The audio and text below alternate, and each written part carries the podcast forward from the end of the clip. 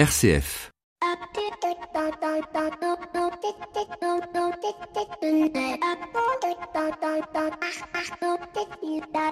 Bonjour à toutes et à tous. Le dossier de cette semaine sera consacré à réfléchir à cette question du rapport entre responsabilité et liberté. Car on n'y peut rien, c'est comme ça, il ne peut y avoir de responsabilité sans liberté.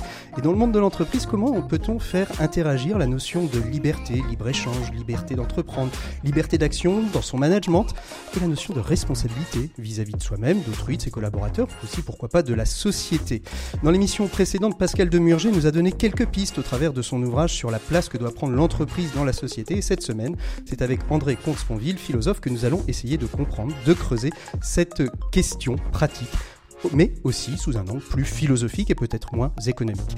Nos 7 minutes pour changer le monde, nous en nos 7 minutes pour changer le monde nous entraînerons à quelques pas de Smith Olafite où nous avons posé nos micros et je vous emmènerai à la rencontre de Florence Erard, présidente de l'association L'Habitat des Possibles, un logement partagé pour les seniors qui ne veulent pas ou ne plus vivre seuls. Et avec notre invité éco, nous évoquerons la question du tourisme et plus particulièrement euh, celle du secteur de l'aviation. Maxime Dupont, notre expert, sera bien évidemment avec nous et pour terminer, je vous dirai au revoir comme il se doit, mais en attendant, bienvenue dans l'écho des solutions. L'écho des solutions. Patrick Longchamp. Voilà, je suis très très heureux de vous retrouver comme toutes les semaines, samedi 12h-13h pour parler économie et solutions. Vous l'avez entendu, nous avons euh, quelques semaines, avec quelques semaines de retard, posé nos micros à Smith Olafite dans le cadre de l'université Homme Entreprise où nous évoquons depuis jeudi le rapport entre responsabilité et liberté, sujet que nous inviterons avec notre invité du dossier de cette semaine, André Comte-Sponville. André Comte-Sponville, bonjour. Bonjour. Merci beaucoup. Alors une première question euh, très rapide pour euh, juste pour introduire, vous venez de sortir le dictionnaire amoureux de de Montaigne chez plomb. Euh, et j'aimerais juste en, quelques mots nous dire finalement qu'est-ce que Montaigne peut nous enseigner pour ce que nous vivons aujourd'hui, ce que nous avons traversé euh, depuis quelques mois? Un Montaigne euh, qui est le plus libre des esprits libres et, un écrivain de, génie, peut nous enseigner un art de vivre heureux, à peu près heureux, c'est-à-dire heureux, partant de catastrophes. Parce que dans cette époque où tout le monde se plaint, où tout le monde a peur, euh, rappelons que Montaigne a vécu bien pire. Hein. on parle de violence à propos des procès contre les, assassins ou les complices de, Charlie Hebdo. Ce sont des horreurs, bien sûr. Mais Montaigne, lui, il a vécu les guerres de religion. Des dizaines de milliers de morts. 3000 morts à Paris en 48 heures, au moment de la Saint-Barthélemy. 3000 protestants massacré euh, par les catholiques. Euh, et puis maintenant on parle de la Covid-19. Montaigne, lui, il a connu la peste, y compris dans le Bordelais. Euh, taux de mortalité de la peste ou taux de létalité, comme on dit, de la peste chez les personnes contaminées, proche de 100% taux de létalité de la Covid-19 0,3 ou 0,5%. C'est quand même pas du tout la même chose. Et pourtant, Montaigne, confronté au pire, nous apprend que la vie reste belle si nous, avons, si nous savons l'aimer. Autrement dit, la sagesse de Montaigne se réduit en une formule à la fin des essais. Pour moi, donc, j'aime la vie. Et c'est l'essentiel de la sagesse. Et ce qui m'inquiète dans l'époque où nous vivons en France aujourd'hui, c'est que je crains que pour beaucoup, la peur de la mort l'emporte sur l'amour de la vie. Eh bien justement, on va, on va parler euh, de, de, la vie et de la vie qui est au ralenti, hein, particulièrement dans le domaine du tourisme. C'est avec Benoît Crespin, qui est directeur France d'Idrim Odigeo, les plateformes de réservation en ligne euh, de, de vol d'avion, hein, qu'on connu euh, pendant le COVID, la Covid 95% de chute de, de, de, vente de parts de marché et plateforme européenne d'e-commerce hein, de vente en ligne. on va faire avec lui le bilan, les perspectives dans le secteur du voyage et de l'aérien. Il est notre invité éco de cette semaine. L'invité éco, Patrick Longchamp. L'invité éco de cette semaine, nous sommes avec Benoît Crespin, directeur France d'Idrim Odigeo. Idrim Odigeo, la plateforme de réservation en ligne de euh, vos voyages aériens et peut-être pas que. Bonjour Benoît. Bonjour Patrick. Merci beaucoup d'être avec nous. Alors on va parler du tourisme. L'OMT vient de sortir euh, les chiffres, 460 hein. milliards de pertes pour le monde du tourisme euh, au niveau mondial, euh, avec une espérance d'un retour à la normale entre deux ans et demi et quatre ans. Vous, Benoît Crespin, en tant que directeur France de Idrim Odigeo, vous êtes en gros finalement un grand observateur de, de, cette économie touristique. Qu'est-ce qu'on peut dire de cette crise qu'on a traversée et que l'on va continuer à traverser pour les deux à quatre ans qui viennent? Alors oui, il faut bien avoir en tête que cette crise, elle est loin d'être finie. Et puis surtout, le secteur dans son ensemble est touché. L'ONU le, considère que c'est un emploi sur dix qui est lié au secteur du voyage et du tourisme. Mmh. Euh, donc 10% du PIB mondial, c'est énorme. il n'y a pas que les, que les pilotes ou que les hôteliers ou que les restaurateurs qui sont touchés. Euh, c'est aussi euh, tous les commerçants, c'est aussi les musées, c'est aussi les guides touristiques, toutes les activités que vous pouvez faire pendant vos vacances mmh. qui sont touchées. Et donc c'est vraiment une économie entière qui est concernée. Euh, et nous, ce qu'on peut observer, c'est surtout une chute, euh, une chute dramatique du, du trafic aérien. Et c'est là-dessus que c'est là-dessus qu'on a qu'on a une vision la plus la plus la plus précise possible. Au, cœur de l'activité, euh, il y a eu un, stop euh, quasi complet euh, du, transport aérien. 95% hein, de, votre activité, vous me disiez en, préparant cet entretien, a, été, a été affecté. au total, on, annonce moins 65% d'échanges internationaux si on fait le, bilan de la crise et puis le retour, je ne pas dire le retour à la normale, mais le, retour au, voyage aérien avec aujourd'hui, si j'ai bien regardé les chiffres, près de, de 53 des vols internationaux sont réouverts. Ça veut dire qu'il y en a 47% euh, qui sont, euh, qui sont encore fermés. En tant que plateforme d'e-commerce du vol aérien, euh, cette, cette, ce retour à la normale va être compliqué à, gérer pour l'ensemble des acteurs c'est la raison pour laquelle on parle d'une crise sans précédent, c'est qu'on a traversé dans l'aérien des crises par le passé. On a évidemment tous en tête le 11 septembre qui a été la crise la plus récente, mais euh, il y a également eu dans l'Asie du Sud-Est euh, la crise du SRAS ou encore avant la, guerre du Golfe. Euh, mais jusqu'à présent, on voyait le, trafic aérien stagner. Et là, c'est la première fois qu'on voit le trafic aérien chuter. Et il chute pas un tout petit peu. On retrouve les niveaux du trafic aérien des années 80-90. alors que le trafic aérien est pourtant, l'objet d'une croissance sans précédent depuis, une dizaine d'années. On a, on a annoncé des chiffres incroyables pour, pour dans dix ans. Donc il y a, y a, vraiment une, une situation euh, incroyable.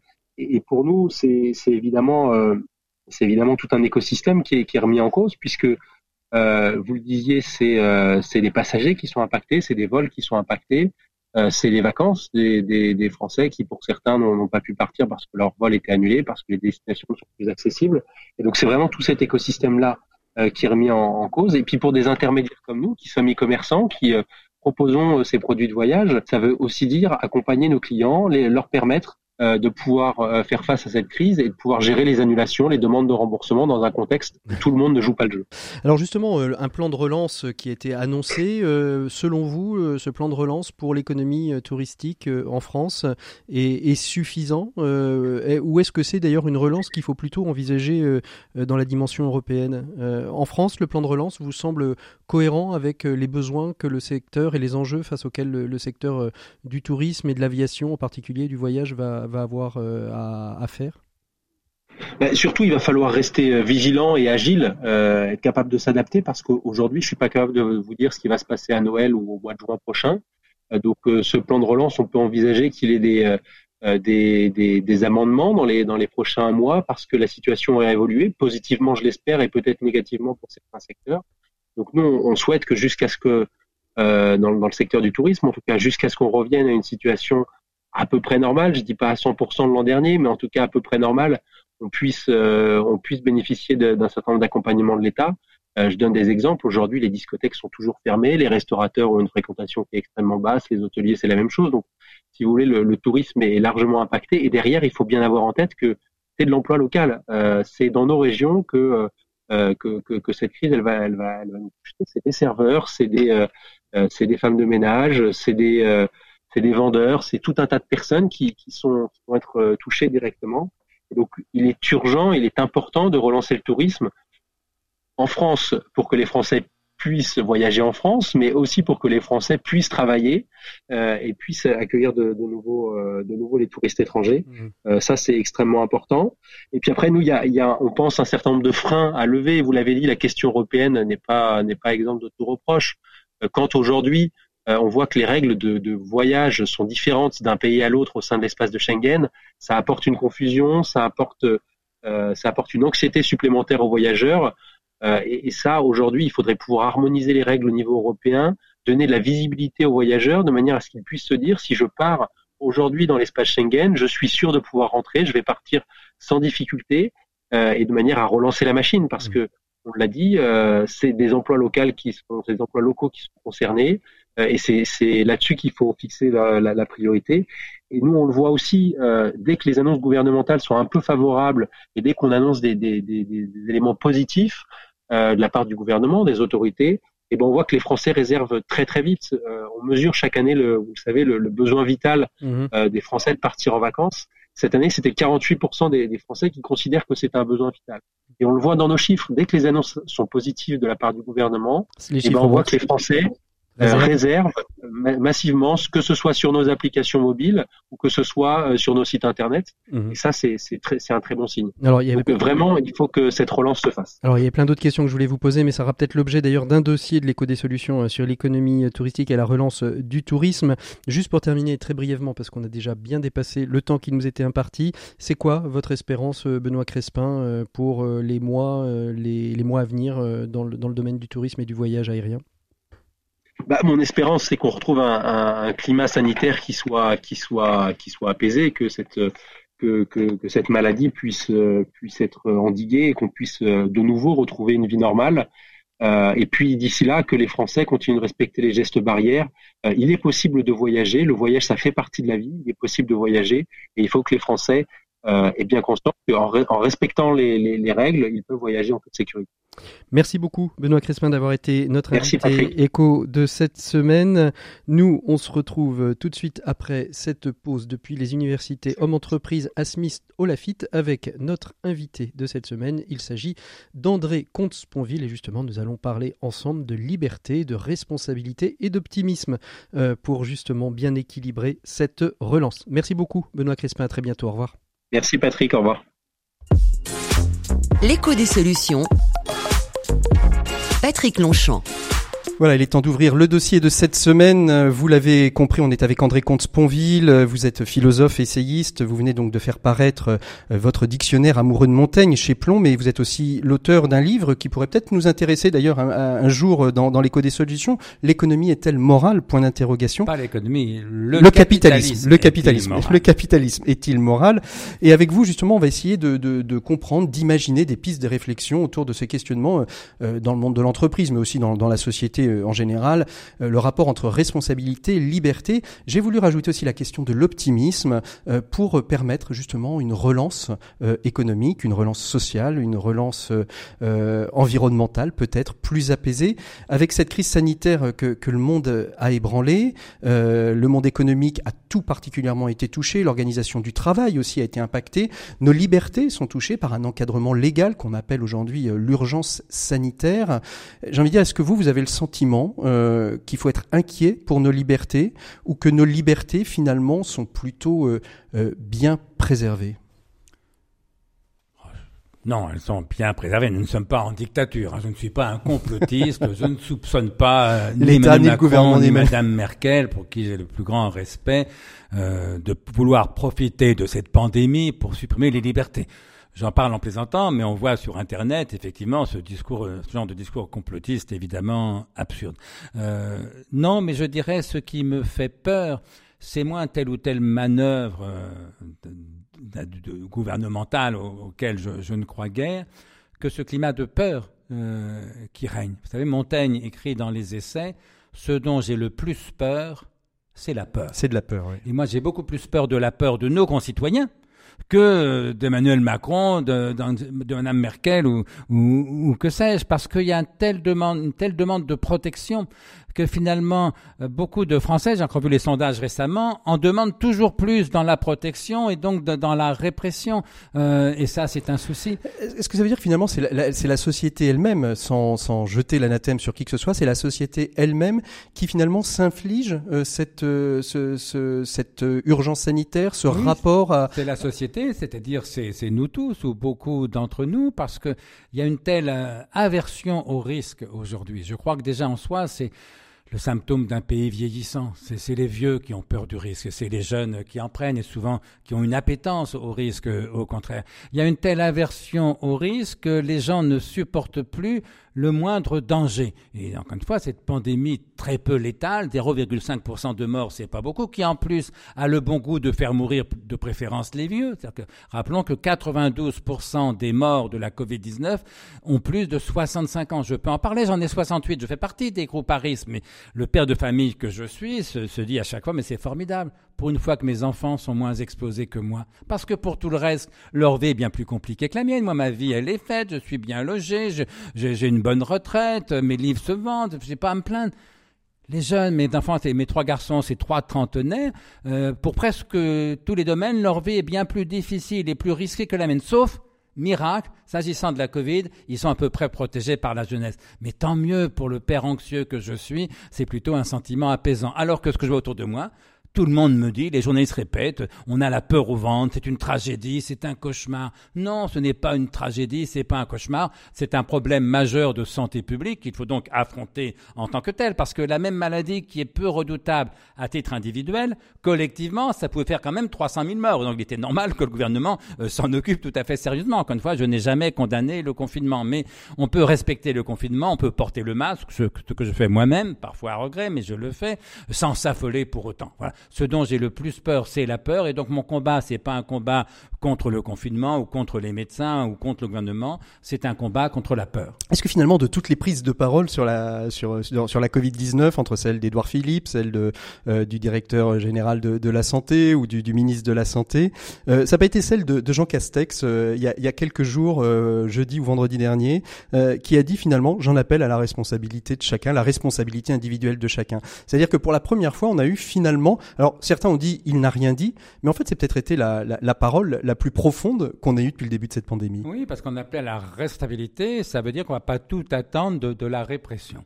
Euh, c'est un peu le même esprit quand Macron maintenant, après avoir dit nous sommes en guerre, ce qui supposerait une qu'on lève les libertés en période de guerre, évidemment.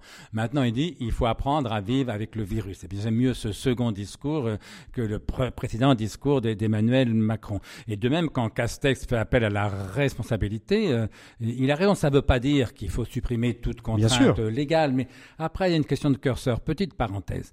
Euh, celui qui oublie de porter le masque, l'amende est de 135 euros.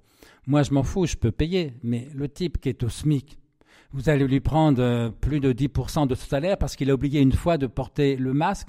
La femme qui élève seule ses deux enfants, vous allez lui piquer 135 euros. Ça veut dire c'est deux pleins d'essence. Ça veut dire c'est les courses dans un supermarché pour la semaine.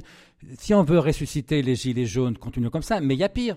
Ça, comment ça En cas de récidive, sous 15 jours, l'amende est de 1500 euros. Moi, j'attends qu'on me dise qui osera prendre plus que son salaire du mois à un smicard qui deux fois aurait oublié de porter le masque. Ça ne veut pas dire qu'il faut pas d'amende, mais sincèrement, l'amende aurait été non pas de 135 euros, mais de 35 euros. Ça aurait été aussi efficace. Personne n'a envie de perdre 35 euros. Et en cas de récidive, ça aurait été 70 euros. C'était aussi efficace que 1500 euros. Ça veut dire que ces mesures-là sont prises par des technocrates qui ignorent tout de la vie des gens. Il est quand même invraisemblable qu'il n'y ait pas eu un seul conseiller auprès de Macron ou auprès de Castex pour leur dire que 135 euros pour un oubli de masque, 1500 euros pour une récidive, c'est un scandale. C'est un décret, c'est pas une loi, c'est un décret. Soit c'est une saloperie, soit c'est inapplicable. Or, j'ai lu dans la presse qu'on l'a appliqué. Je crois qu'il y a eu 44 000 cas d'amende de 135 700, euros. 700, 700 à peu près verbalisations euh, par jour là-dessus. Et ce que je disais, ça résonne avec ce que je disais dans mon au revoir de la semaine dernière. Ça y est, euh, il va falloir payer maintenant pour respirer l'air. Les films de science-fiction deviennent réalité. Alors qu'à l'inverse, moi j'étais à, Lausanne pour un salon du livre de, de Morges la semaine passée. J'ai vu des visages nus au bord du lac. Qu'est-ce que c'est beau, un visage nu. Les Suisses sont pas fous, ils, respectent les autres barrières comme tout le monde, mais ils portent le masque évidemment dans, dans, le métro, ils ont bien sûr raison, mais quand on se promène dans la rue ou au bord d'un lac, pourquoi nous imposer de porter le masque alors que les experts eux-mêmes sont très divisés sur l'efficacité, voire sur l'utilité de la chose Mais en plus, 135 euros ou 1500 euros d'amende pour un ou deux oublis, ça, sincèrement, c'est inacceptable. Et c'est le rapport entre la faute et l'erreur. Hein. On a le droit à fauter. Euh, il ne faut pas fauter, pardon, mais on a le droit à l'erreur. On a droit à l'oubli. Moi, vous savez, le, pire, c'est que quand je sors de chez moi, j'oublie systématiquement le masque. Je croise quelqu'un qui l'a, dit ah oui, alors je ah sors le masque euh, de ma poche, voilà. Mais euh, encore faut-il l'avoir sur soi. Moi, comme quand j'oublie, mon, mon, fils me disait maintenant tu sors, tu sors de chez toi en deux temps. Tu descends dans la rue, tu dis ah merde j'ai oublié le masque, tu remontes et, tu, tu redescends. Oui, quand on est à pied. Hmm. Mais celui qui a pris sa voiture, qui a fait 15 bornes euh, et, qui au bout de 15 bornes réalise qu'il a oublié son masque, qu'est-ce qu'il fait? Il achète une boîte de masques. Il 135 euros. il achète une boîte de masques. Il la met dans sa voiture. Euh, justement, les, les, entreprises. Alors, c'est assez intéressant parce que on parlait, euh, on parlait de la, de la notion de, de, de, fragilité. À un moment donné, euh, vous disiez c'est un cauchemar. Euh, moi, j'ai, avant de parler des, des, des, entreprises, il y a des entreprises pour qui ça va être un cauchemar aujourd'hui que, que cette Covid 19. C'est les Google et autres et autres entreprises qui ont décidé de combattre la mort, qui ont dit nous allons vaincre la mort elle-même. Ou Alexandre, Alexandre euh, Laurent, Alexandre, Laurent Alexandre lui-même sur cette euh, sur cette notion de, de mortalité. Finalement, ce virus nous a rappelé notre finitude. Oui, il nous rappelle notre finitude, notre mortalité. Ah, j'ai cité encore ce matin la, la, formule de Montaigne tu ne meurs pas de ce que tu es malade, tu meurs de ce, que, tu es vivant. Autrement dit, la mort fait partie de, de la vie. Et il ne s'agit pas de, de, de, nous dispenser de, mourir. C'est vrai que les rêves un peu fumeux de, Laurent Alexandre, personnage au demeurant brillant et sympathique, mais ont pris un peu un coup, parce que tout d'un coup, voilà, maintenant le, Covid nous rappelle que nous sommes mortels comme si on l'avait oublié. Hein, mais c'est souvent dit aux journalistes, vous m'amusez, on a le sentiment que tous les médias sont en train de redécouvrir que nous sommes mortels. Vous parlez d'un scoop, si vous voulez, mais c'est vrai que on avait fini par l'oublier. Eh bien voilà, le Covid nous rappelle que nous sommes mortels. Rappelons malgré tout que, je l'avais dit, donc premier entretien que j'ai fait dans le journal du dimanche le 17 mars, j'avais dit à la journaliste, écoutez, j'ai deux nouvelles à annoncer à vos lecteurs, une bonne et une mauvaise. La mauvaise, c'est qu'on va tous mourir. La bonne, c'est que l'énorme majorité d'entre nous mourra d'autre chose que du Covid-19.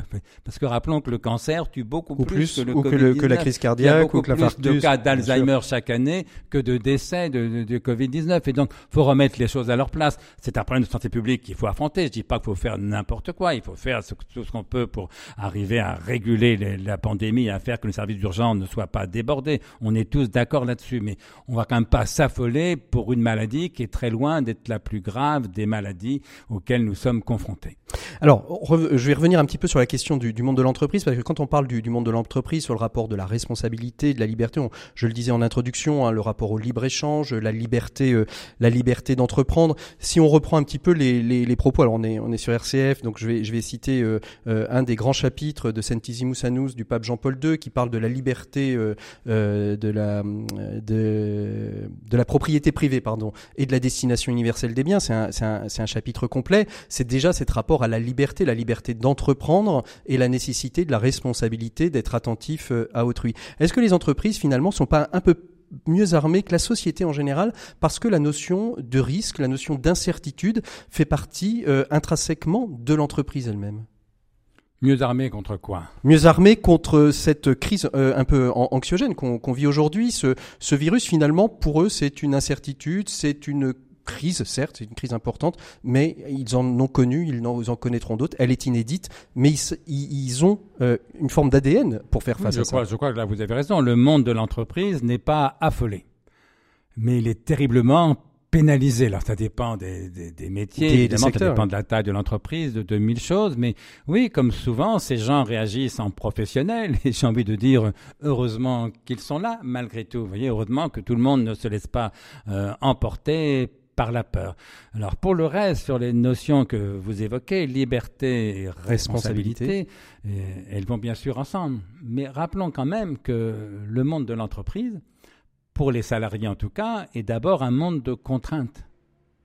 Euh, bien sûr qu'ils préfèrent avoir un, travail et un salaire qu'être chômeur. Oui, mais presque tous préféraient être rentiers plutôt qu'avoir besoin d'aller bosser tous les matins euh, pour gagner leur vie. Et donc la première Chose à rappeler aux chefs d'entreprise qui, eux, souvent ont tendance à l'oublier, c'est que les gens viennent travailler chez eux parce qu'ils sont obligés de travailler pour gagner leur vie. Et donc la contrainte l'emporte sur la liberté. Et puis dans l'entreprise, une fois qu'ils y sont, les contraintes innombrables, euh, les horaires, les cadences, la hiérarchie, le, la pression des clients, etc., l'emportent aussi sur, sur la liberté. Euh, et, donc ça veut dire qu'il faut rappeler aux chefs d'entreprise et aux managers ce que me disent moi sans arrêt les salariés de base, c'est que euh, l'entreprise c'est pas spontanément un lieu de liberté. On y va parce qu'on est obligé et quand on y est, on, on a beaucoup plus de contraintes que de liberté. Raison de plus pour augmenter le plus possible la liberté des, salariés. Hein, c'est ce qu'on appelle en anglais l'empowerment, mais qui pour le coup est une notion, pour une fois on peut parler franglais parce que dans empowerment on entend mieux que dans autonomie autonomisation. Hmm. le fait qu'il faut donner du pouvoir aux gens. Et donner du pouvoir aux gens, j'ai toujours manager, ça suppose que vous acceptiez d'en perdre au moins provisoirement, au moins un peu. Et, et c'est ce qui s'est passé de manière euh, tout à fait euh, décisive pendant, pendant cette période de, de, de confinement. C'est-à-dire que les entreprises se sont mises euh, au télétravail, c'est-à-dire qu'elles ont été obligées, de, pour certains managers, d'avoir une vraie lâcher prise et finalement de, euh, de responsabiliser, de, de rendre plus libres leurs, leurs collaborateurs puisqu'ils travaillaient de chez eux et finalement de travailler davantage sur la notion de responsabilité, de responsabilisation que sur la notion de contrainte. Tout à fait. Et j'avoue que je suis curieux de savoir comment ça s'est passé. Parce que vous savez, pour la petite histoire, je suis sans doute le philosophe français ou l'un des deux avec Luc Ferry qui connaît le mieux le monde de l'entreprise. Il m'invite très souvent pour faire des conférences. J'ai animé je ne sais combien de séances de formation de managers, etc. Euh, sauf que depuis six mois, toutes les conférences sont annulées.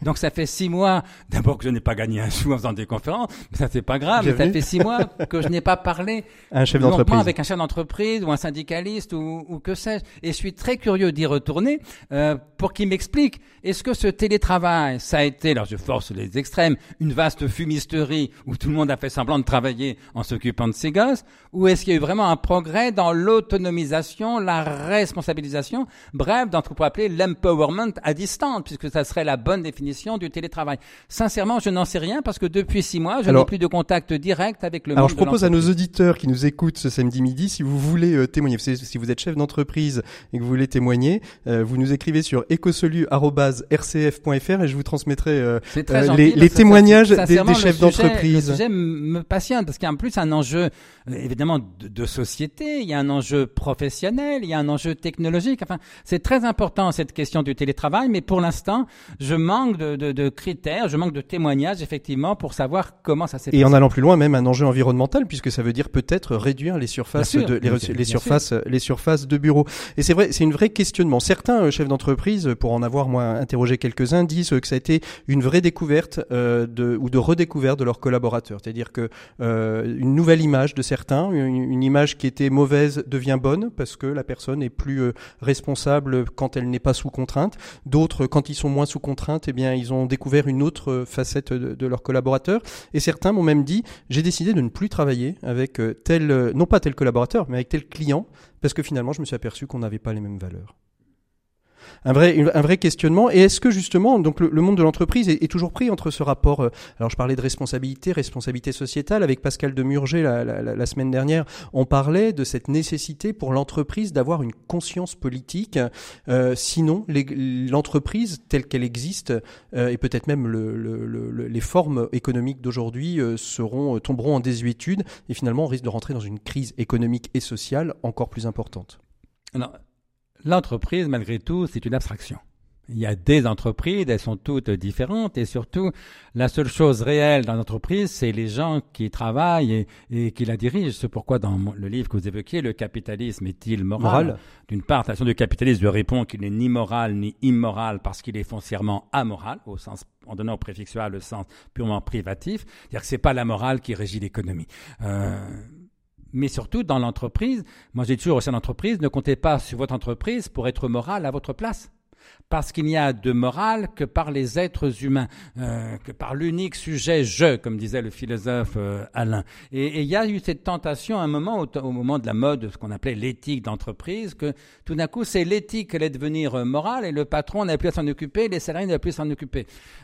moi je dis le capitalisme est amoral, ça ne veut pas dire que l'éthique n'a pas sa place dans l'entreprise, mais je dis toujours aux salariés comme aux dirigeants, je peux vous dire exactement quelle est la place de l'éthique dans votre entreprise.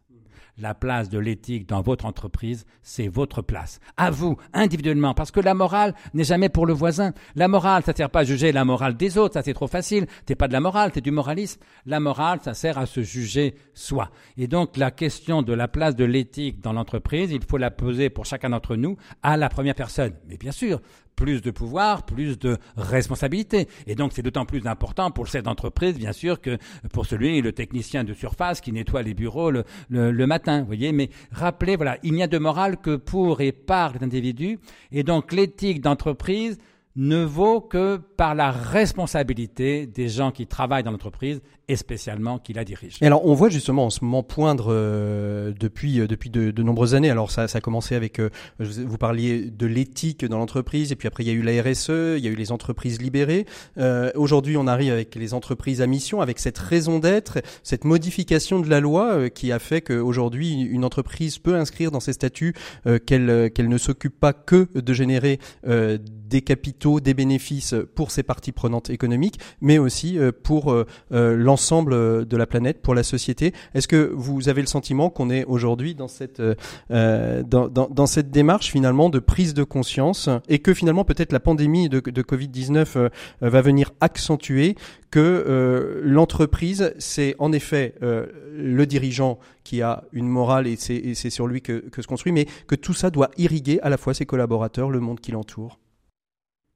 Je dirais pas irriguer parce que la morale du salarié, c'est pas le patron qui la lui diffuse euh, par je ne sais quelle voie. C'est la raison d'être. Euh, tout le monde doit avoir sa morale. Euh, le salarié de base, pas plus ni moins que le patron. Simplement, évidemment, la morale du patron a plus d'incidence sur, la marge de, de l'entreprise. Mais si vous entrez dans votre bureau sans dire bonjour à la femme de ménage qui nettoie votre bureau, que vous soyez chef d'entreprise ou salarié de base, vous, manquez de respect à, la femme de ménage. Et donc, la morale n'appartient à personne. Chacun doit en prendre euh, la charge qui, le concerne. Alors après, il y a d'autres questions de mode. Euh, l'éthique d'entreprise, la RSE, l'entreprise libérée, bon, tant mieux si ça fait réfléchir les gens. Euh, mais à chaque fois, il faut remettre un peu les pendules à l'heure, malgré tout. Donc l'éthique d'entreprise, ça n'indispense pas les gens d'avoir leur propre morale et de la respecter.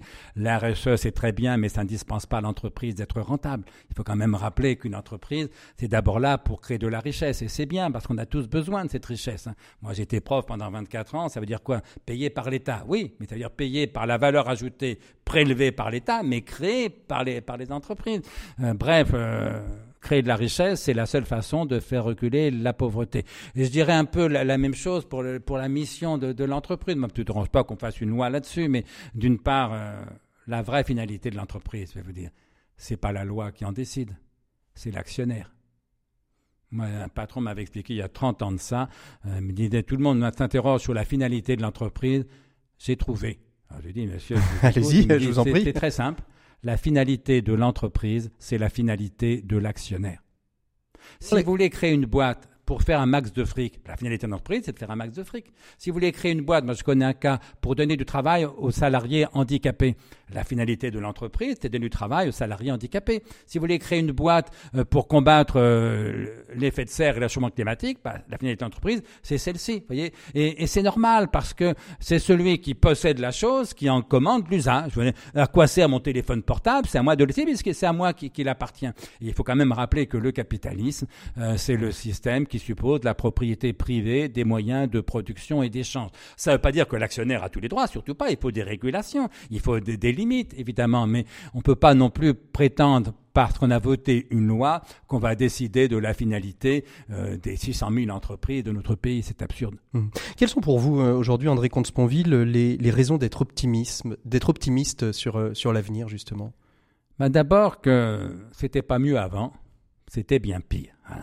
Euh, quelle que soit l'époque de référence qu'on prenne, l'Antiquité avec l'esclavage, le Moyen Âge, le servage et l'oppression euh, religieuse, la Renaissance, les guerres de religion, euh, le XIXe siècle, même le XXe siècle, quand on voit ce qu'était la condition ouvrière dans l'entre-deux-guerres. Lisez les témoignages de Simone Veil, la philosophe, qui avait travaillé quelques mois en usine, c'était des conditions atroces. La condition ouvrière s'est formidablement améliorée depuis 150 ans, et encore ces dernières années ou ces dernières décennies. Euh, pareil pour les, paysans, ben, on, vit plusieurs années de plus que dans ma jeunesse. Je suis pas si vieux que ça. On n'a jamais été aussi bien soigné, aussi bien logé, aussi bien nourri. On vit en paix euh, depuis presque euh, 60 de ma génération oui, non pas la guerre d'Algérie je m'en souviens à peine vous voyez la, la, paix est en 62 j'avais 10 ans bon. euh, donc on a une chance formidable et ce qui m'afflige c'est de voir ce climat de peur qu'on évoquait en commençant, mais aussi de pessimisme, on laisse entendre aux gens qu'on on n'a vraiment pas de peau, on vit dans la pire des époques. Donc d'abord, remettons les choses à leur place. Le progrès est incontestable pour ce qui est du passé. Mais évidemment, le fait qu'aujourd'hui ça soit mieux qu'hier ou qu'avant-hier, ça ne veut pas dire que demain ça sera forcément mieux qu'aujourd'hui. Et reconnaissons de ce point de vue que les principales menaces c'est pas la Covid-19, comme les gens ont l'air de le croire, c'est évidemment les problèmes écologiques, la surpopulation et notamment, spécialement, le réchauffement climatique, si vous voulez. Là, il y a de vrais problèmes très très difficiles. Nous sommes 7 milliards d'êtres humains, on annonce 9 milliards, 9 milliards et demi, peut-être 10 milliards vers le milieu de, du, du 21e de siècle. Ce siècle. Euh, on ne sait pas trop comment les nourrir sans augmenter considérablement euh, l'effet carbone, donc l'effet de serre, donc le réchauffement climatique. Moi, je suis convaincu que le réchauffement climatique fera beaucoup plus de morts que la Covid-19 n'en fera jamais. Et je suis affligé de voir qu'on dépense 100 milliards euh, contre, enfin pas contre la Covid, mais pour relancer l'économie qui a subi le contre-coup de la Covid et du confinement. Je ne suis pas contre. Je pense que les mesures de relance sont tout à fait légitimes. Je pense que et Macron et Merkel ont fait ce qu'il fallait, que l'Europe, pour une fois, euh, assume un petit peu son, son destin et son ambition. C'est très bien mais on n'en a pas dépensé le dixième pour combattre le réchauffement climatique, alors que le réchauffement climatique me paraît à terme beaucoup terme, plus inquiétant que la Covid-19. Un, un, véritable enjeu pour, pour notre monde. On vit dans un, dans un monde qui... Donc enfin, un mot malgré tout sur la RSE, c'est que sur dans la, la RSE. dimension, la responsabilité sociale et environnementale de l'entreprise, la dimension écologique est très importante. Et c'est là un point euh, qu'il faut rappeler aux chefs d'entreprise, c'est qu'il n'y a pas seulement liberté et responsabilité, il y a solidarité. C'est ça. C'est-à-dire la convergence des intérêts. Et notamment aujourd'hui, pour une entreprise qui veut embaucher des jeunes gens talentueux, s'ils n'ont pas une politique environnementale euh, digne de ce nom, et pas seulement de, dans, la, dans la parole, mais dans le, la réalité du comportement, les plus talentueux, les plus exigeants, les plus honnêtes des jeunes gens et des jeunes filles ne viendront pas bosser ailleurs. Et donc là, il y a vraiment une convergence d'intérêts entre l'intérêt de l'entreprise, y compris son intérêt financier,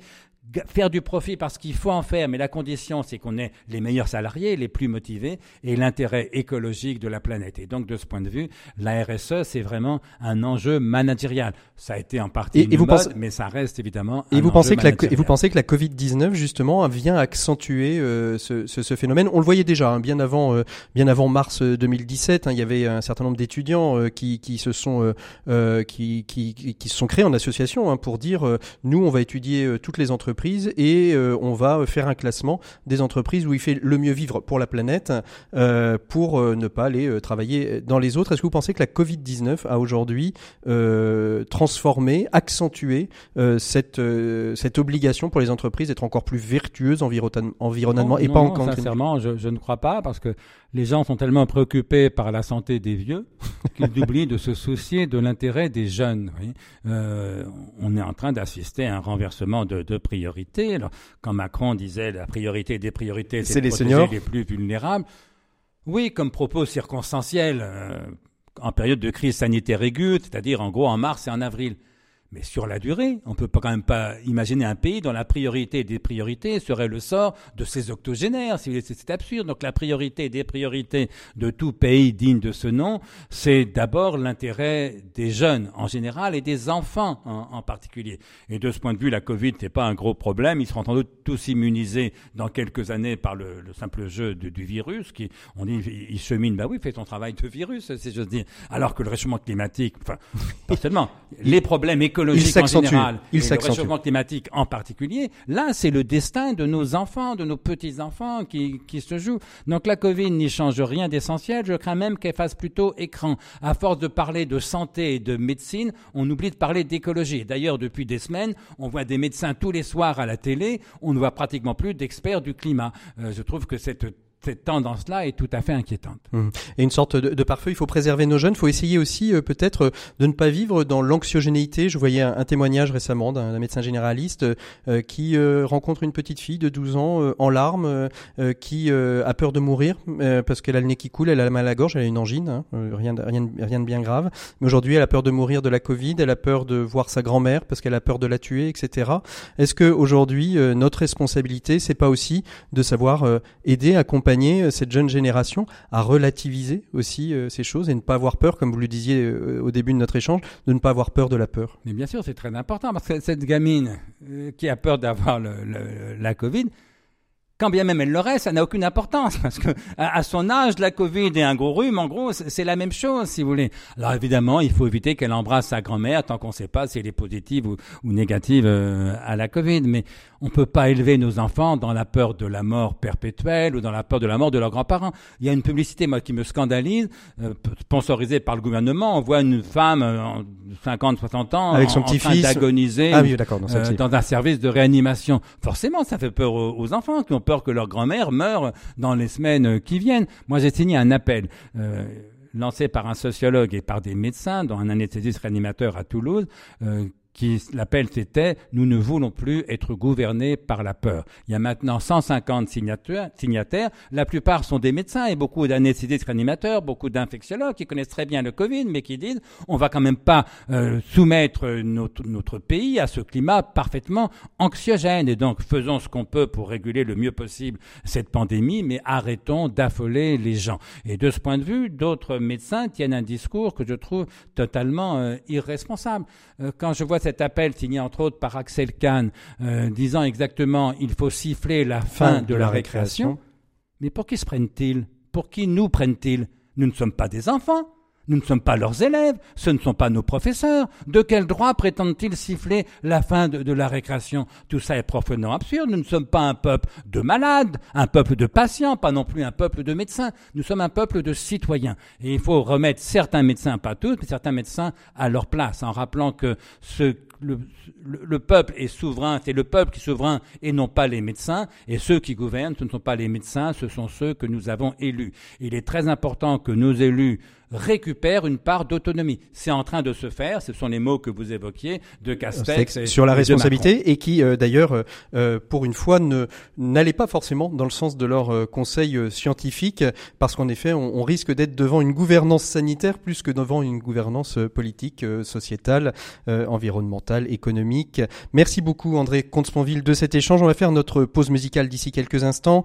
je rappelle hein, que vous venez de sortir chez Plon un dictionnaire amoureux de On est dans le Bordelais en plus, donc euh, ça marche bien. La semaine prochaine, on se retrouve avec euh, tous les confrères journalistes pour notre premier Presse Club des solutions de la saison. On parlera plan de relance. Euh, vous voulez réagir sur cette émission, vous voulez donner à, André Comte-Sponville justement quelques éléments. Vous êtes chef d'entreprise, nous dire comment ça s'est passé, qu'est-ce que vous avez découvert pour votre entreprise dans votre manière de le manager, de la diriger pendant cette période de Covid? Vous nous écrivez sur ecosolu, e c o s o l u. Je vous rappelle au passage que vous pouvez nous écouter en podcast sur rcf.fr et sur l'ensemble des plateformes. Il est donc temps de faire cette pause musicale que je vous avais promis et bien évidemment je ne pouvais pas passer à côté de cette chanson Ma liberté de penser de Florent Pagny. Quitte à tout prendre, prenez mes gosses et la télé. Ma brosse à dents, mon revolver, la voiture, ça c'est déjà fait. Avec les interdits bancaires, prenez ma femme le canapé le micro-ondes, le frigidaire, et même jusqu'à ma vie privée. De toute façon, à découvert, je peux bien vendre mon âme au diable.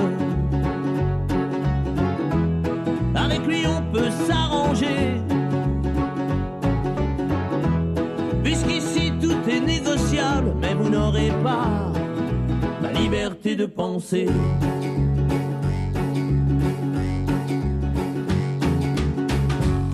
Mon lit, les disques d'or, ma bonne humeur, les petites cuillères, tout ce qu'à vos yeux a de la valeur, et dont je n'ai plus rien à faire, quitte à tout prendre, n'oubliez pas le shit planqué sous l'étagère, tout ce qui est beau et compte pour moi, je préfère que ça parte à l'abbé Pierre. Je peux donner mon corps à la science. S'il y a quelque chose à prélever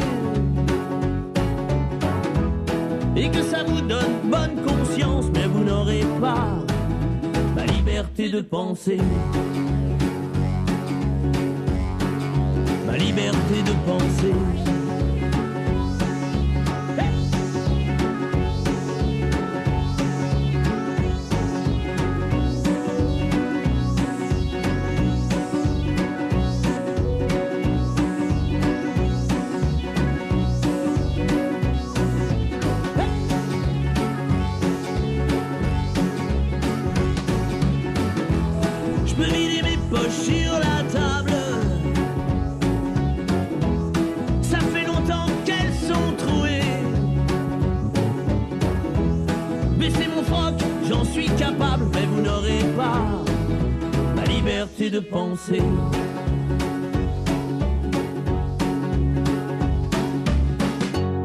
Quitte à tout prendre et tout solder pour que vos petites affaires s'arrangent. Je prends juste mon pyjama rayé, je vous fais cadeau des oranges. Vous pouvez bien même tout garder, j'emporterai rien en enfer. Quitte à tout prendre, je préfère y aller, si le paradis vous est offert.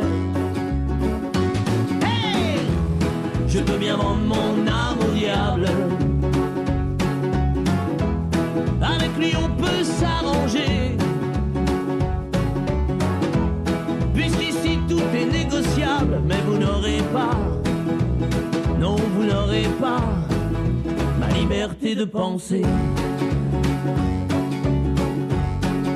Ma liberté de penser.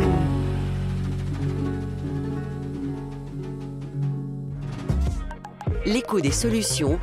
Les experts. Bonjour Maxime. Bonjour Patrick. Alors aujourd'hui, euh, nous vous retrouvons pour votre chronique expert, une expertise que nous avons tous vécue. Ce sera peut-être donc des souvenirs, bons ou mauvais. Aujourd'hui, vous allez nous parler de votre déconfinement. Oui Patrick, je suis en effet de retour du monde d'après puisque je suis retourné au bureau et je peux vous dire que je n'ai pas été déçu du voyage. Alors comment se passe-t-il ce monde d'après quand on rentre au bureau? Bien cela commence par un crève-cœur, un déchirement, un sacrifice. Le premier matin où vous retrouvez le chemin du travail, il faut être fort, très fort même, au moment de vous habiller, sans un regard pour celui qui ne vous a jamais lâché, mais que vous devez abandonner chez vous votre jogging léopard Patrick. Adieu le molleton, la douceur, la fidélité de ce compagnon des jours confinés. Haut les cœurs, mais je vous l'assure, il était temps. Le moment de découverte émerveillée de sa beauté intérieure n'est plus qu'un lointain souvenir. Votre jogging bien élimé ne méritait plus la passion que vous aviez. Alors une fois habillé, sans votre jogging, donc comment se passe l'arrivée au bureau Maxime? Bien, il faut déjà franchir le nouveau sas d'accueil de votre entreprise. On vous a prévenu, votre température va être prise par une caméra à l'entrée du bâtiment. Alors évidemment, la partie hypochondriaque, pardon, qui sommeille en chacun de nous prend à ce moment-là le dessus et vous ne pouvez vous empêcher de vous trouver le front un peu chaud. Donc plutôt que de risquer de vous voir signifier que vous avez été touché par le virus par un agent d'accueil tapotant sur l'écran pour vérifier que la caméra vous annonce bien que vous êtes fiévreux, j'ai un petit conseil. Faites une courte pause sur un banc, le temps de vous rafraîchir, puis franchissez l'obstacle de la caméra de l'air entendu de celui qui ne peut être malade. Carré vert autour de votre visage, ouf de soulagement, file d'attente pour récupérer vos masques, il est temps de badger en vous félicitant d'avoir réussi à retrouver votre badge puisqu'il était enseveli sous les attestations de sortie que vous aviez consciencieusement remplies tous les jours du confinement à chaque promenade du chien. Alors, que se passe-t-il ensuite, Maxime? Dites-nous tout. Eh bien, ensuite, c'est une plongée dans le monde du silence, comme dans Cousteau. Vous vous souvenez? Absolument. Tous masqués, tous masqués, nous glissons en silence le long des couloirs, sans nous saluer, puisque le réflexe ténace hérité de ces semaines de confinement qui nous faisait prendre chaque inconnu croisé dans la rue l'incarnation faite homme du virus, se réflexe donc à la vie dure, mais aussi et surtout parce que les masques nous empêchent de nous reconnaître. Il faut dire aussi que les coupes et les couleurs des cheveux des uns et des unes nous tentent de sacrés pièges. Et puis dans ce monde du silence, la cafétéria n'est plus qu'un galion de plexiglas échoué dont la vie semble s'être retirée. Les ascenseurs sont des sas de décompression pour les plongeurs que nous sommes et les flacons de gel hydroalcoolique, nos bouteilles d'oxygène toujours à portée de main. Alors, et dans ce monde du silence d'après, comment le travail reprend-il, Maxime? Eh bien, n'ayons pas peur de le dire, le travail reprend avec un énorme soupir de satisfaction qui tient même du râle guttural, un bruit bestial s'accompagnant de jurons de plaisir au moment précis où votre séant et votre dos retrouve le contact de votre fauteuil de bureau. Eh oui, un fauteuil de bureau, le graal du confort, le summum du plaisir, l'acquis social le plus fondamental, le front populaire de la scoliose. Une fois calé dans ce fauteuil, tout devient possible à nouveau. Le monde d'après, oui, avec plaisir, mais avec le fauteuil d'avant. voilà une bonne nouvelle. Alors donnez-nous aussi envie d'autres motifs pour euh, ce de, de contentement euh, de, de, ce déconfinement, Maxime. Alors je suis désolé d'être à ce point Maslow, Patrick. Je sais que je vous déçois. J'aurais adoré vous répondre la contemplation, la stimulation intellectuelle née des débats retrouvés, la créativité poissonnante stimulée par la culture, culture d'entreprise, la volonté de dépassement de soi, que la contemplation de l'aventure collective entrepreneuriale suscite, sont des motifs de contentement, mais je vous dois la vérité. Mhm. L'énorme autre motif de satisfaction de retour au bureau du monde d'après, c'est la cantine, le self, la cantoche, la cafétéria, le restaurant d'entreprise, le paradis, oui. Ne plus avoir à déplacer son ordinateur pour déjeuner, ne plus avoir à préparer son repas, être servi, choisir parmi plusieurs plats comme si c'était Noël tous les jours, ne plus reposer son ordinateur sur les miettes du cordon bleu. La civilisation est là tout entière résumée dans un plateau repas servi par un ange descendu du ciel. Allez, un dernier mot Maxime et puis après on se quitte. Oui, un dernier mot, mais c'est une grande déception quand même. Je pensais retrouver tous mes collègues transformés, devenus lecteurs de dizaines de livres, experts en méditation, master en yoga, trilingue ou quadrilingue, chef cuisinier étoilé, connaisseurs de tous les musées du monde, tauliers des activités éducatives ludiques pour les enfants, rédacteurs de leur mémoire. Eh bien, rien de tout ça. Quelle désillusion. Ils ont tous fait comme moi, ils sont restés les mêmes. Humains, bien trop humains. Merci beaucoup Maxime Dupont pour cette chronique. On se retrouve la semaine prochaine et on retrouve tout de suite nos 7 minutes pour changer le monde. Cette semaine, on va parler d'habitat partagé avec notre invité. Il s'agit de Florence de l'île Erard avec son association Habitat des possibles. 7 minutes pour changer le monde sur RCF. 7 minutes pour changer le monde. L'écho des solutions. Voilà, 7 minutes pour changer le monde depuis euh, les universités euh, hommes entreprises à Smith au Lafitte. On ne pouvait faire appel pour ces 7 minutes pour changer le monde à une autre entreprise qu'une entreprise du Bordelais et c'est chose faite avec Florence Delille Erard qui est euh, la présidente de l'association Habitat des possibles. Bonjour Florence. Bonjour. Alors, vous êtes présidente de, cette association euh, Habitat des possibles, habitat partagé et inclusif. J'ai voulu faire un petit focus euh, sur ces formes d'habitat parce que euh, à exister hein, de plus en plus. on entend parler aussi de renouveau de ce qu'on appelait il y a bien longtemps déjà les béguinages. Mais Habitat des possibles, c'est autre chose. Qu'est-ce que c'est exactement, Florence? Alors, Habitat des possibles, c'est avant tout euh, une démarche euh, citoyenne initiée euh, en, Gironde, sans doute demain en Nouvelle-Aquitaine, qui vise en gros à permettre aux, retraités qui souhaitent bénéficier sur leur territoire auquel ils sont attachés euh, territoire rural en général, euh, d'une solution alternative entre le domicile individuel et euh, le monde institutionnel. Donc on se situe bien dans le champ du domicile. Simplement l'idée c'est de, de partager une partie euh, des espaces, ce qui permet bah, d'avoir des occasions aussi de, de créer des liens avec des gens qui, qui ont envie euh, de partager des espaces et des moments de la vie quotidienne sans renoncer pour autant à son autonomie et à l'exercice de sa liberté dans un domicile sur lequel on reste euh, maître chez soi et on continue à exercer euh, aussi toutes ses capacités sur euh, bah, la vie quotidienne telle que, la plupart d'entre nous ont le vieillir. Alors, ça, s'organise comment exactement? Alors en fait, la démarche, elle est vraiment très ancrée sur chaque territoire sur lequel on intervient, à savoir qu'on travaille avec un groupe de retraités que le sujet intéresse à court terme, mais parfois aussi à assez long terme, avec une logique d'anticipation. Ces retraités, on les identifie avec la commune euh, avec laquelle on travaille, qui est prête à mettre à disposition un foncier, voire à partir d'opérations. Euh, eux-mêmes définissent les espaces qu'ils ont envie de partager et puis les espaces qu'ils n'ont pas envie de partager. Et jusqu'ici, on a euh, toujours eu des projets où euh, la personne, enfin les personnes définissaient un ensemble de pièces partagées dans lequel on a toujours retrouvé cuisine, salon, salle à manger, puis après il peut y avoir une chambre d'amis, il peut y avoir une buanderie, il peut y avoir un atelier, il y a mhm. toujours un jardin et euh, où par contre là où on est différencie euh, toujours avec ces groupes de la colocation. Euh, en fait, les espaces privatifs, ce sont des studios entièrement indépendants sur lesquels il y a une kitchenette. Qui permet de jongler en fait avec le besoin, les besoins que nous, qui nous traversent tous à, tous à tout moment de la vie, c'est-à-dire à la fois un besoin de de voir du monde, d'être tranquille, de, de pouvoir être autonome, et en même temps un besoin de voir du monde qui sont, en fait en train de dialoguer. On l'a ressenti et on le ressent encore très fort sur cette phase Covid. On se retranche dans son habitat, en même temps on a besoin d'avoir des échanges et en même temps on a besoin d'être bien chez soi. Donc euh, Habitat des possibles, c'est vraiment cette particularité euh, au niveau du bâti, euh, de n'être pas dans la colocation, de n'être pas dans l'habitat groupé, d'essayer de proposer plutôt une synthèse euh, et vraiment de monter ça avec les habitants. Euh, après, on a aussi bon une vraie qualité de bâti euh, qui permet voilà de vieillir euh, physiquement dans de bonnes conditions et avec des économies d'énergie importantes. Mmh. Mais c'est pas la, la priorité, c'est vraiment de d'accompagner les gens qui ont envie de partager du temps, qui ont envie de pas rester seuls et d'être dans un habitat qui est, dans, lequel il reste maître. Alors justement, c'est pas c'est pas de l'habitat intergénérationnel, c'est bien de l'habitat partagé, euh, mais qui dit aussi euh, euh, qui dit aussi grand âge ou, ou vieillissement fait qu'à un moment donné, il faut peut-être pouvoir être accompagné. On va jusqu'où Est-ce que cette puis cette nouvelle forme d'habitat, j'ai envie de dire, autant notre génération a vécu ou a pu vivre la colocation, la génération suivante la vivra de manière naturelle, même presque parfois dans la vie active, cette génération qui arrive de retraités, euh, pas forcément, donc il y a peut-être aussi des habitudes. Comment est-ce qu'aujourd'hui on anime ces communautés d'habitat partagé? Alors, vous posez beaucoup de questions euh, en une seule. La, première chose déjà, c'est que on a une dimension intergénérationnelle à partir du moment où il y a deux générations. Or, euh, dans nos groupes, on a souvent des personnes qui ont 60, 65 ans et des personnes qui ont 80, 85. Donc, il y a déjà une génération d'écart et déjà des habitudes et des vieillissements qui ne sont pas les mêmes. Ça, c'est un, un, élément important.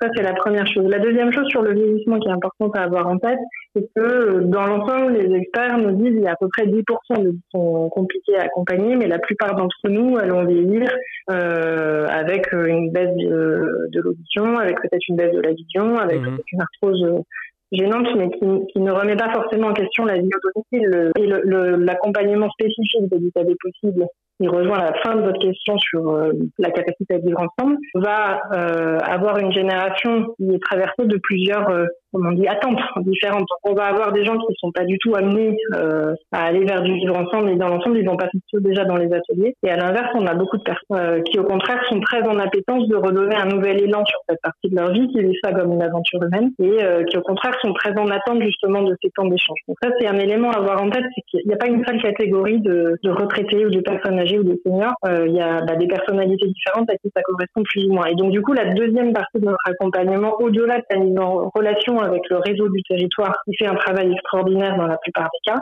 Euh, c'est vraiment de pouvoir accompagner l'autogestion de ce groupe euh, qui va du coup bah, avoir à apprendre à se connaître et à, à, gérer bah, les espaces partagés parce que dans les espaces privatifs, il n'y a pas de gestion partagée. Mais dans les espaces partagés, oui, il y a à s'organiser sur euh, est-ce qu'on fait les courses de façon mutualisée, est-ce que c'est chacun son tour, est-ce que euh, hmm. tu as bien rangé l'aspirateur comme on avait dit qu'on ferait, enfin les mêmes choses hmm. qu'on peut avoir dans, dans, n'importe quel espace où il y a plusieurs personnes qui vivent ensemble. Merci beaucoup euh, Florence de Lillérard de nous avoir exposé. Alors si on veut prendre contact avec vous, c'est assez simple, on va sur, euh, sur votre site euh, habitat au pluriel des possibles, tous au pluriel, tout ça au pluriel et en un seul mot, .org. Bonne continuation et puis on prendra des nouvelles de vous très prochainement. Je vous remercie, à bientôt. À bientôt, merci, on continue notre émission, vous êtes dans l'écho des solutions et il est temps de se dire au revoir. L'écho des solutions. Patrick Longchamp. Et il est donc temps de se dire au revoir. Et ce qui est beau dans cet au revoir, c'est cette espérance que l'on met dans le fait de se retrouver en d'autres lieux, en d'autres temps. L'au revoir était plutôt un adieu. Adieu étant, allez-vous me dire, une autre forme d'espérance. Et cette semaine, mon au revoir s'adresse aux enfants. Alors si tu as entre 8 et 15 ans, et même si tu es plus jeune ou plus vieux, je souhaiterais te dire que cette période que nous traversons, où tu es obligé de porter un masque, de ne plus embrasser tes parents, tes amis, tes grands-parents, ton grand-père, ta grand-mère, est une période que nous n'avons jamais connue. Ni moi, ni tes parents, ni même tes grands-parents. Et les questions que tu te poses, les peurs ou les craintes que tu as, les adultes ont les mêmes et sont peut-être parfois tout aussi perdu que toi. Mais ce qu'il faut que tu saches, c'est que quelles que soient tes peurs, il faut oser. Oser les exprimer, oser en parler à tes parents et ne pas vivre avec. Et comme le disait André Comte-Sponville à l'instant dans notre échange, il ne faut pas que tu aies peur de la peur, car elle t'empêchera d'être toi-même et donc de vivre. Et si vraiment l'angoisse te tient, eh bien repense à cette chanson populaire le front penché sur la terre, j'allais seul et soucieux, quand résonna la voix claire d'un petit oiseau joyeux. Il me dit Reprends courage, l'espérance est un trésor, même le plus noir nuage a toujours sa frange d'or, et qui, de nos plus noires souffrances, sait toujours être vainqueur? Au revoir, à la semaine prochaine. Bonne écoute des programmes du RCF.